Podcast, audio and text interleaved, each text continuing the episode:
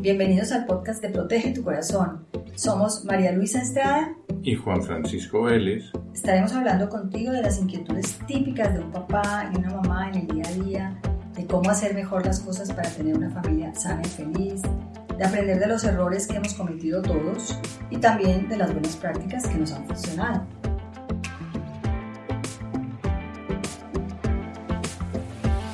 Bueno, vamos a pensar en esta situación que es un caso real. Clara tiene ocho años y estando en una reunión familiar con abuelos, primos, tíos, se da cuenta de que la tía está esperando un bebé. La tía había estado fuera porque pues, vive en otra ciudad, entonces no la veía hacía un tiempo y ahora descubre pues que tiene la panza muy grande. Y pregunta a su mamá, mamá, ¿cómo le va a salir el bebé a mi tía? ¿Por dónde se lo van a sacar? Y la mamá, que nos cuenta esta historia, wow, no sabe qué hacer, no sabe cómo responder. Se pone fría, helada. Entonces, pues queremos analizar esto. ¿Cómo le responderías tú si fuera tu hija y vivieras esta situación? Y entonces, para ayudarle a esta mamá, cuya hija le pregunta eso así de improviso, eh, es recomendable conocer lo que significa actitud.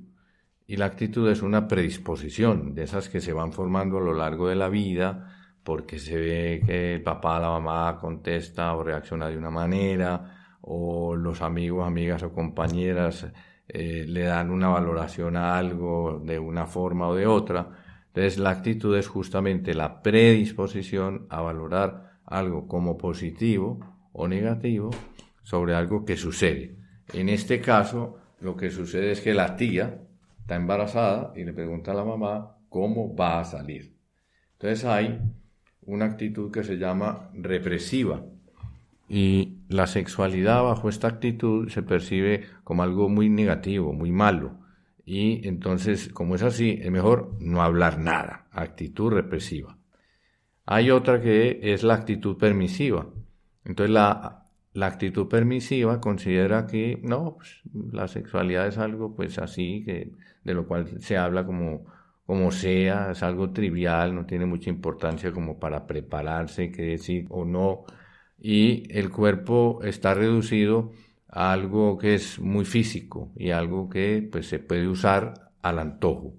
Y la otra actitud, que es la clave, es la mejor, es la más equilibrada, tiene el nombre de integradora y la sexualidad se ve como algo que tiene que ver con lo físico, con lo emocional, con lo social, eh, o sea, algo muy integral sobre la persona y que está unida al amor. Entonces, actitud integradora se ve todas las dimensiones de la persona y el sentido de la sexualidad, el amor. Entonces, si analizamos la reacción de la mamá de asustarse, de incluso quedarse callada y no saber cómo responder, pues parece más una actitud represiva, porque es como el miedo a abordar el tema, el a lo mejor pensar, mi hija está muy pequeña todavía para hablar de eso, estamos hablando que tiene ocho años, y, entonces asume esa actitud como represiva, ¿no? ¿Qué tendría que hacer? yo, yo te pregunto, María Luisa, ¿qué, ¿cuál sería, en el caso de esta historia, una actitud represiva? Esa, o sea, asustarse y quedarse callado. Eso. Y aplazar la respuesta. Y además de quedarse callada, que puede sorprender, wow, la actitud represiva es cerrar, cerrar la boca, no decir nada. Sí, porque es pues el miedo a hablar. Eso, entonces hay, hay muchos papás que cuando decimos que callarse es una actitud represiva se sorprenden. ¿Qué pasa con eso? Eh, un hija o un hijo pregunta, tiene una inquietud y ante el silencio el hijo o la hija lo que va a hacer es investigar por su cuenta y mm, ante la represión, entonces eh, eh, se busca cualquier fuente, que puede ser una compañera o puede ser eh, YouTube o cualquier otra fuente. ¿Y cuál podría ser otra forma de actitud represiva? Podría ser, pero no, ¿por qué me estás haciendo esas preguntas? A tu edad no se tiene por qué saber nada al respecto. Además, es que me lo, me lo preguntaste delante los tíos, los primos, los abuelos, y no, tampoco, es que no viene al caso. ¿Cómo te atreves a hacer eso? Entonces, son ejemplos de actitud represiva. Así es. Bueno, ¿y cómo sería una respuesta, digamos, permisiva en este caso? Sería, por ejemplo, decir, ay, hija, jajaja, no, no puede ser. No, ¿y cómo me preguntas eso? Mira, si quieres preguntémosle aquí a tu tío, que sabe mucho del tema, o miremos esta revista, o miremos este video en YouTube. Sería un poco como inducir a la hija a que busque esa información fuera de la mamá, en, en medios externos, que pueden ser un gran riesgo. Entonces, eso sería permisivo, porque es como abocar a la niña a una situación que después le puede traer pues, una información muy distorsionada. Pero me gustaría que de una vez entremos a la actitud integradora. ¿Cómo sería entonces una buena respuesta? Ahí, primero que todo, la actitud integradora pues valora la, primero que todo la sexualidad como algo bueno, como algo eh, positivo, no, por eso no se asusta de, pues de las preguntas, al contrario, hay una persona con la actitud integradora, está, le dice a sus hijos, me puedes preguntar lo que quieras, estoy aquí para responderte. Entonces, eso sería lo primero, decir, qué maravilla que me hagas esa pregunta, eres una niña muy inteligente, una niña muy, muy curiosa, me encanta que seas así. Pues mira, eh, los bebés vienen salen de la mamá por un conducto especial que tienen las mamás, que se llama la vagina, y por ahí sale el bebé. Pero también hay casos en los que a la mamá le tienen que abrir la panza porque hay una emergencia y eso es lo que se llama la cesárea. Tú, por ejemplo, hija, naciste por cesárea o tu hija por el parto natural, por ese conducto que te estoy diciendo que tienen las mujeres que, está especialmente diseñado para eso, para que nazca el bebé. Como la mamá en este caso tiene una actitud integradora, pues puede añadir cosas con toda naturalidad. Le puede decir, hija, y cuando tú ibas a nacer, yo empecé a experimentar ciertos dolores en la panza y ciertos movimientos. Y pensé, wow, ya va a ser la hora del parto. Y llamé al doctor y el doctor me dijo, tranquilízate, esperemos eh, un tiempo y me vuelves a llamar. Y después yo le hablé y me fui para la clínica, y naciste tú. Entonces fíjate que ahí tú estás hablándole directamente a la niña, incluso contándole su propia historia, y es algo que los papás deben tener en cuenta. Cuando un niño les pregunta algo relacionado con sexualidad, con sexo, en el fondo el niño quiere saber su historia, o sea, cómo nací, por qué nací, de dónde salí, eh, cómo llegué ahí, o sea, es su historia lo que más le interesa. Lo demás es un accidente preguntar si mi tía, mi tío, mi primo, el niño, en el fondo es lo que Entonces es muy bonito contestarle así, o sea, cuando tú naciste, nos pasó esto. Es más, contarle la historia nos facilita porque va a ser una conversación muy natural, no va a ser una conversación eh, pues como planeada en el sentido de que, a ver, tengo que agarrar un libro y, ver cómo es que se tiene que hablar, qué palabras tengo que usar. No, lo vamos a contar de una manera natural. Mira, cuando tú naciste, cuando te estábamos esperando, eh, te tuvimos porque nos, nos queremos mucho y entonces pues los papás unen sus cuerpos y entonces también quería hacer una anotación. Los niños suelen preguntar primero por dónde sale el bebé, pero días después, meses después o un año después van a decirte, ¿y por dónde entran?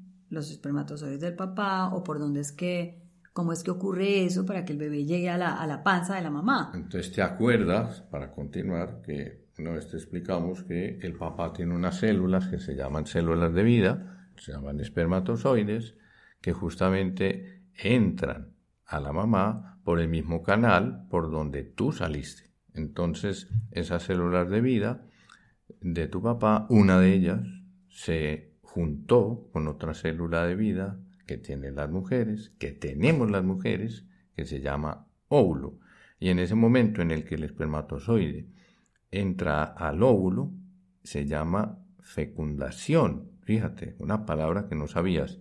Y en ese momento tú empezaste a existir y la mamá quedó embarazada.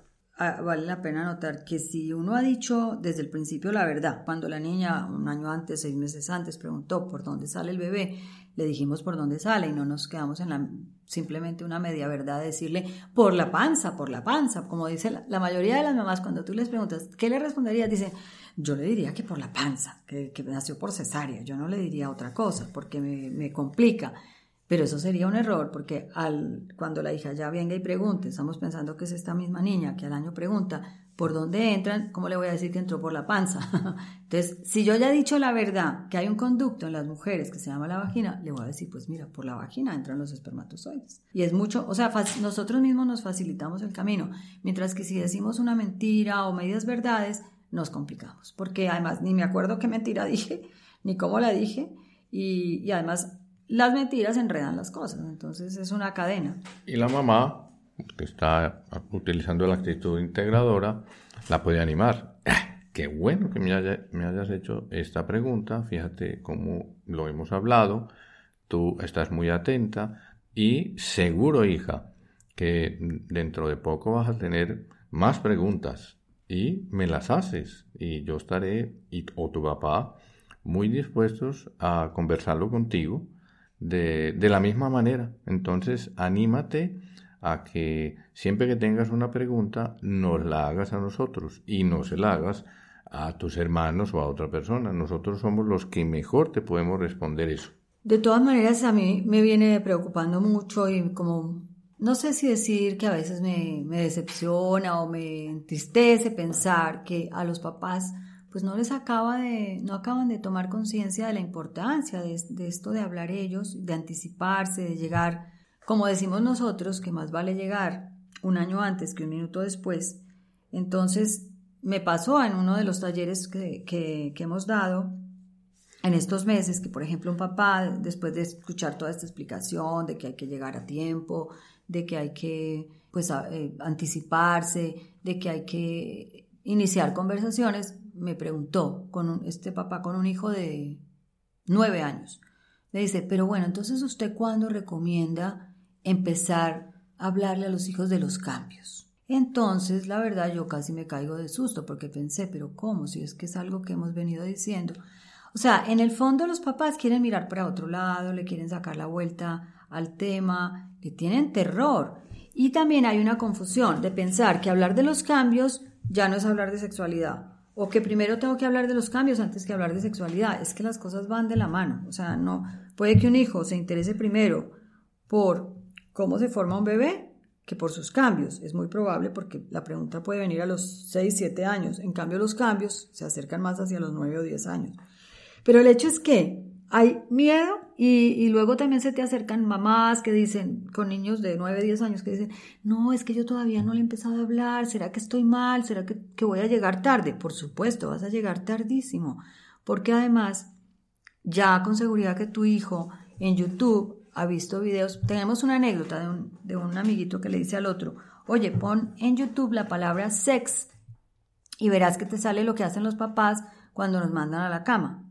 Entonces, este niño, pues se lo cuenta a su mamá y, la mamá le pregunta, ¿y tú qué hiciste? Y él dice, no, pues yo no lo vi. Entonces la mamá le dice, pues qué bueno, hijo, porque tú sabes que si tú necesitas saber qué quiere decir sex eh, o qué significa eso, yo te lo puedo explicar o tu papá te lo puede explicar, no necesitas poner eso en YouTube. Pero eso nos muestra que a los nueve años los niños hacen este tipo de cosas. Buscan en Internet, buscan en Google, le preguntan a amigos, o si no se lo preguntan, los amigos son los que les ponen el tema.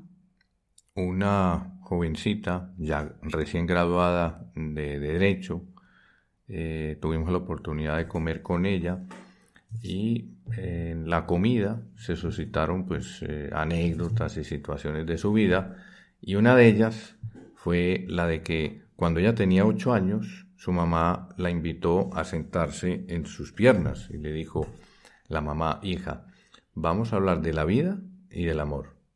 Y esto que vamos a hablar tú y yo, lo hablaremos siempre tú y yo. Y tus hermanos tendrán derecho a hablar conmigo o con tu papá a solas. Y dijo, mi mamá me habló claro, corto, muy sencillo y muy en positivo. Su cara no, no era de asustada, sino alegre, serena. ¿Y qué ocurrió? Que efectivamente cuando a mí me sucedía algo, miraba algo, escuchaba algo y tenía una inquietud o pregunta, como mi mamá me abrió las puertas al diálogo, pues yo las aproveché todas. Y ahora que tengo 23 años, puedo decir que desde los 8 hasta hoy, todo lo que a mí me ha pasado en la vida lo comento con ella. O sea, esa mamá actuó con actitud integradora y eso significó para su hija que todas las preguntas habían sido respondidas. Pues hay que tener en cuenta que las, bueno, que los temas de conversación sobre la sexualidad para tener esta actitud integradora, pues deben ser con naturalidad, que deben ser parte de las conversaciones, no es que sea el único tema, pero en una familia es lógico que salga en la conversación aprovechando el embarazo de una tía, una película que se ve en la tele, un panorámico, una revista, un cuento, cualquier cosa que sur donde surja este tema, donde pueda o que pueda ser un punto de partida para decirle, tú sabes cómo nacen los bebés, o tú sabes eh, por qué el bebé o tu primo se parece a tu tío. Eh, entonces, por ejemplo, también es importante saber que hay edades para, ciertos, para ciertas inquietudes. Un niño de esta edad que estamos mencionando, que es de 8 a, digamos, entre 8 y 10 años, ¿qué inquietudes tiene? ¿Qué le, qué le preocupa? Por ejemplo, le, inquieta saber qué, qué, tiene que hacer una mujer para embarazarse, qué significa mm, el parto, cómo es el parto, qué tiene que ver el papá. Este sobre todo es el tema. ¿Qué tiene que ver el papá si los bebés los tienen las mamás? Esto empezando desde los, incluso desde los 7, pero estamos diciendo, bueno, de 8 a 10. Es una inquietud que hay que ya resolver, no dejar pendiente que, ah, no, es que hasta los 10 no le voy a explicar. No, justamente aquí decirle, pues es lo que tú ya explicaste, que el papá introduce los espermatozoides en el cuerpo de la mamá. Y se valen las analogías, porque pues eh, al hablar de, de vagina, la analogía puede ser conducto, o al hablar de útero, la analogía puede ser cunita, y eso facilita mucho cuando se trata de una hija o un hijo de estas edades. Lo otro es que cuando los padres se anticipan o eh, responden o inician conversaciones a la edad que corresponde, los estudios indican que eso genera menores riesgos de conductas adversas, negativas eh, acerca de la sexualidad. ¿Por qué? Porque tienen todo claro y evolutivamente, según la edad, han ido teniendo respuestas, indicaciones, estímulos a que los llevan a que puedan evitar situaciones que los conduzcan a actividades, actividad sexual prematura. Entonces, una de las ventajas de hacerlo a tiempo y de, manera integradora, pues son pues muy importantes. Pues sí, que nos quede una idea en la cabeza y es que a mayor información, menos investigación. Entonces, si nosotros les damos a los niños la información adecuada, con el cariño, con el amor, con la verdad, o sea, clara, veraz, exacta, los niños no se van a ir a investigar por su cuenta, no se van a ir a buscarlo con los amigos o a preguntarlo donde no debe ser, ¿no? Entonces, pues mucho ánimo con esto.